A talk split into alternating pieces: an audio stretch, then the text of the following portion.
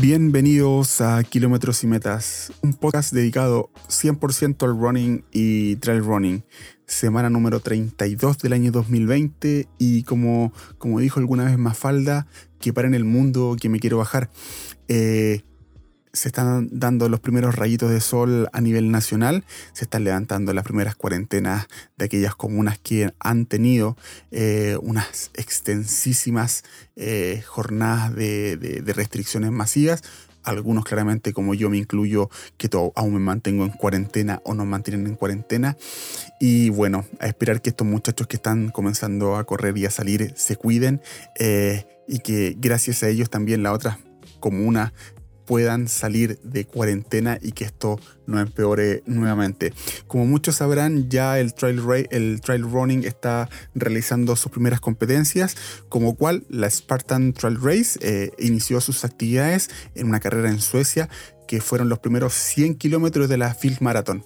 Este entre comillas, no sé si decir nueva, la verdad es que no, no averigüé mucho para atrás, pero sí puedo decir que se realizó, se realizó con los nuevos protocolos que se han dado, entre comillas, a nivel internacional, que lo hizo ITRA y ya se empezaron, entre comillas, a implantar en todas las carreras eh, a nivel internacional eh, para que puedan funcionar ¿cierto? y tener un estándar más o menos, eh, más o menos ajustado para que todos se mantengan ahí rígidos.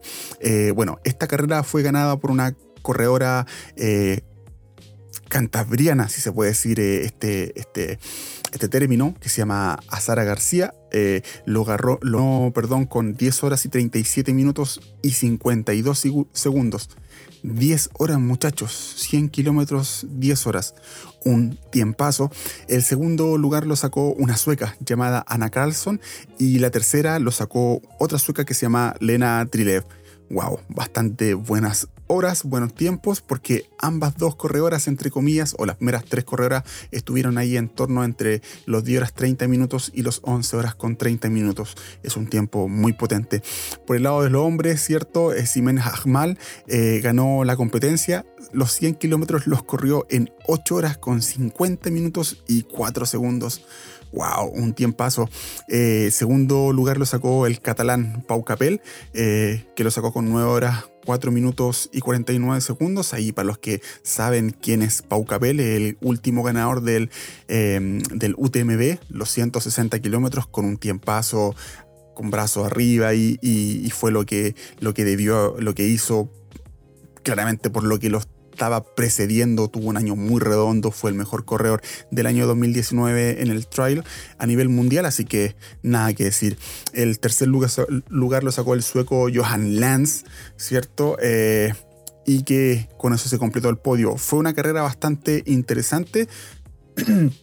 que tuvo 3.500 metros de nivel positivo, así que si uno lo quiere ver así como, como a nivel más práctico, fue una carrera rápida, eh, con poco desnivel positivo, pero como no he visto, no he visto el, tema de, del plano, eh, uno no puede decir si que fue una carrera rápida o no rápida. O sea, te pueden decir que son 3.500 en 100, en, en 100 kilómetros, perdón, no es mucho el nivel de nivel positivo, pero si es un terreno técnico, un terreno suelto, y a un terreno muy caluroso o muy frío, claramente esas condiciones se ven totalmente distintas si uno lo ve de afuera, por decir 100 y 3500 positivos. Así que nada que decir. Bueno, por el lado del, del running, del atletismo, no hay mucho que decir. Ya se saben claramente lo que son las directrices y cómo van a funcionar las competencias internacionales por el área del atletismo. Sin embargo, para los que somos amateur, a los que nos gusta ir a esas carrerillas ahí de calle, eh, pagar esas loquillas y, e ir a disfrutar lo que son la, la, ciudad en aquellas carreras que nos gusta, no tenemos aún una, una directriz es bastante, bastante delicado eso, ya que sabemos que muchas carreras muchas carreras, si puedo hablar a nivel de Santiago, como lo son la Nat Geo, como lo son, no sé, los 15 kilómetros que hace New Balance, como son, chuta, no sé, no sé qué carreras, porque ya no saben, no sé qué carreras se van a mantener o no en calendario, pero estas carreras, entre comillas, que se me vienen a la cabeza ahora, que congregan a más de 7.000 personas, ¿cómo se harán? ¿Cómo van a estar organizadas? Nadie sabe. Estuve contactándome con algunos organizadores y nadie tiene idea, la verdad, de nada. Eh, no se han dado permisos, no se han entregado eh, visado para poder comenzar a organizar carreras para futuro. Y eso entonces estamos en veremos. ¿Y por qué digo que ya comencé a, eh, conversar con algunos organizadores? Porque hay muchas carreras que son muy interesantes para los corredores, tanto eh, profesionales y amateur, ya que conllevan dinero o, ganancias monetarias para los que están en primeros lugares, ¿cierto? Eh, siempre se empiezan a activar o a ofrecer o a vender, no sé, con cinco meses o seis meses de anticipación. Entonces no se, ha no se ha dicho nada, no se ha visto nada. Me imagino que en uno de estos días ya la Maratón de Santiago va a empezar a avisar que puede que comience a vender los cupos porque, si mal no me acuerdo, en septiembre octubre, septiembre, octubre empiezan a abrir los cupos, pero ya en estos meses empieza, empieza como a hablar, empiezan a rumorear, se empiezan a decir cosas que ya van a empezar a actuar, pero como no hay nada de eso, no hay ningún patrón dado claro ni, ni dicho, es difícil verlo. No puedo dar los nombres con las personas que hablé, pero sí son muchachos que, han organizado carreras bastante grandes, bastante importantes, pero que nada, nada tienen en, en claro. Entonces, ¿por qué es malo esto? Es porque la gente, entre comillas, se empieza a motivar en relación a si una carrera es más segura o no de poder funcionar todos sabemos que con esto del coronavirus, con que las empresas van a comenzar a, rebajar los gastos y los costos en relación a cosas que no te lleven ganancia, como cuáles, claramente como lo es una carrera.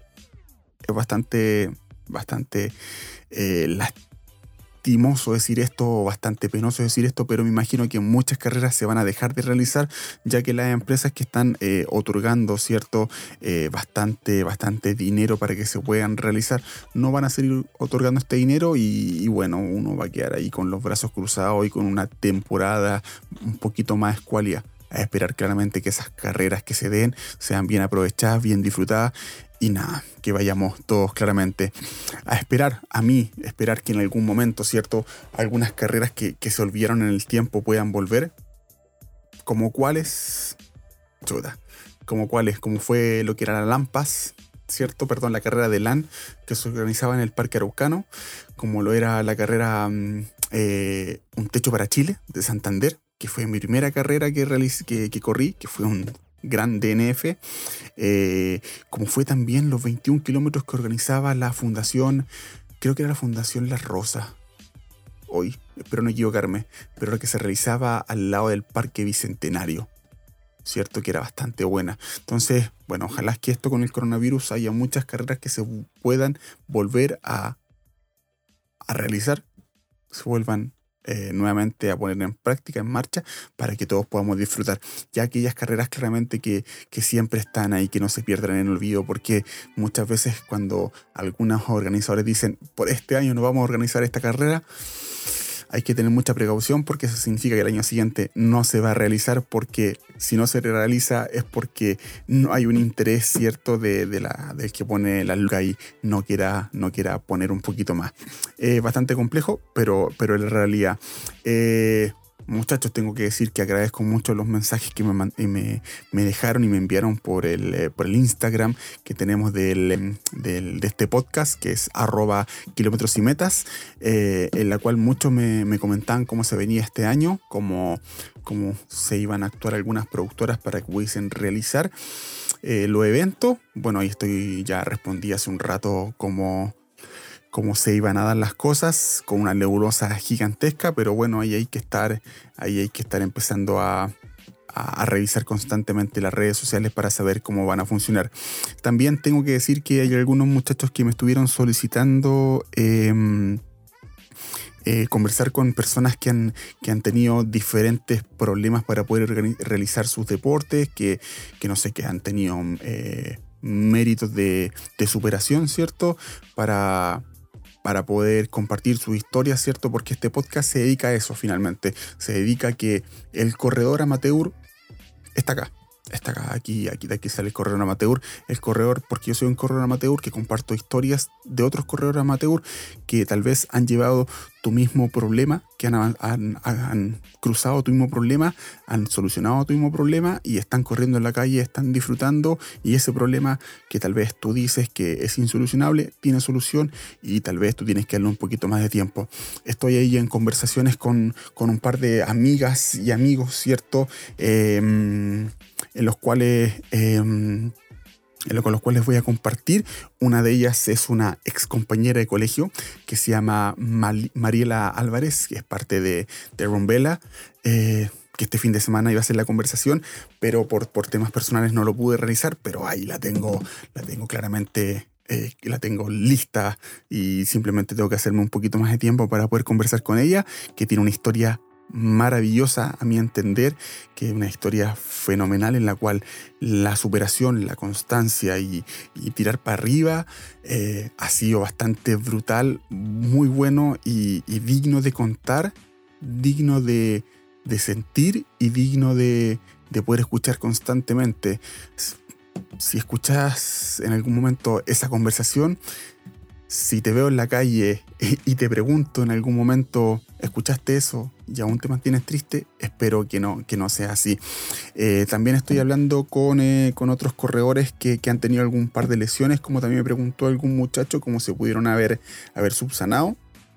También estoy con, conversando con algunos amigos que han tenido unas lesiones que lo han tenido bastante complicado para poder exponerlas, para poder conversarlas y, que ellos les den los consejos, los consejos que, que, que, le funcionaron a ellos o las soluciones que les funcionaron a ellos para que todo pudiera ser mejor.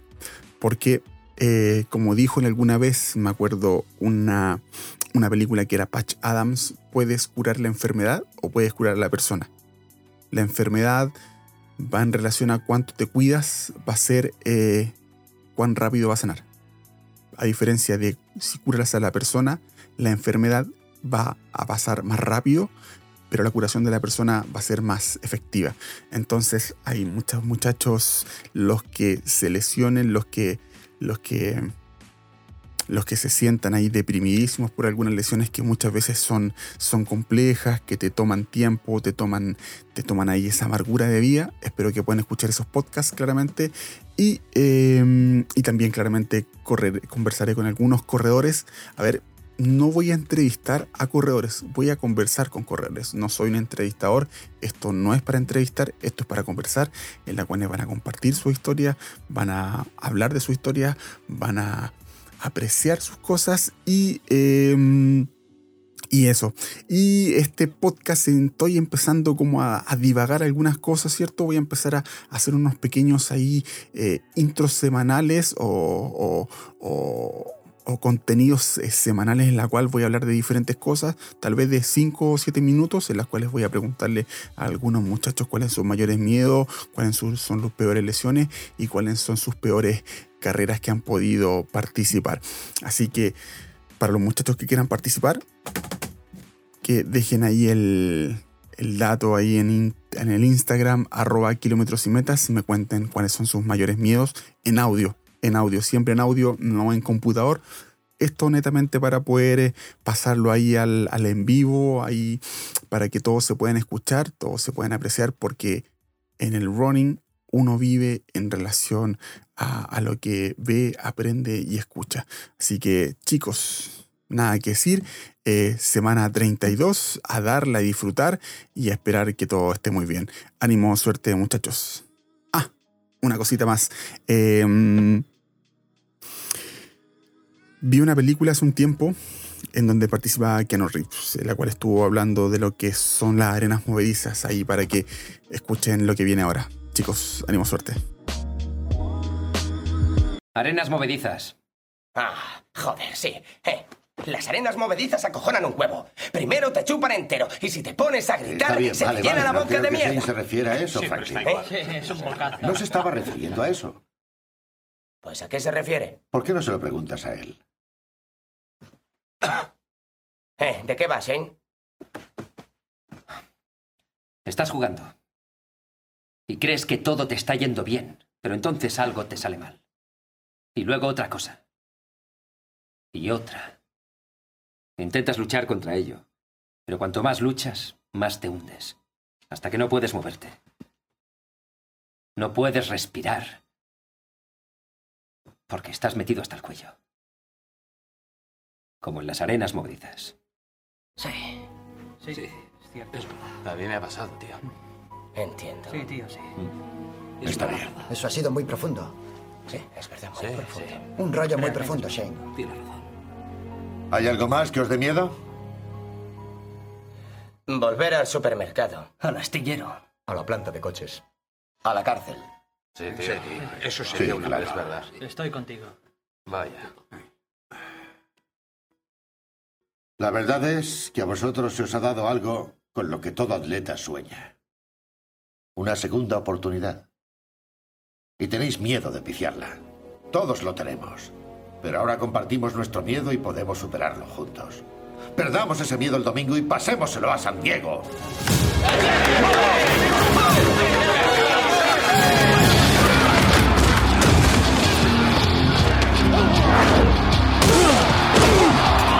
Otro placaje despiadado del jugador del equipo ideal, Hank Morris, el tercero en lo que va de partido. Solo soy yo, capullo. Desde luego le está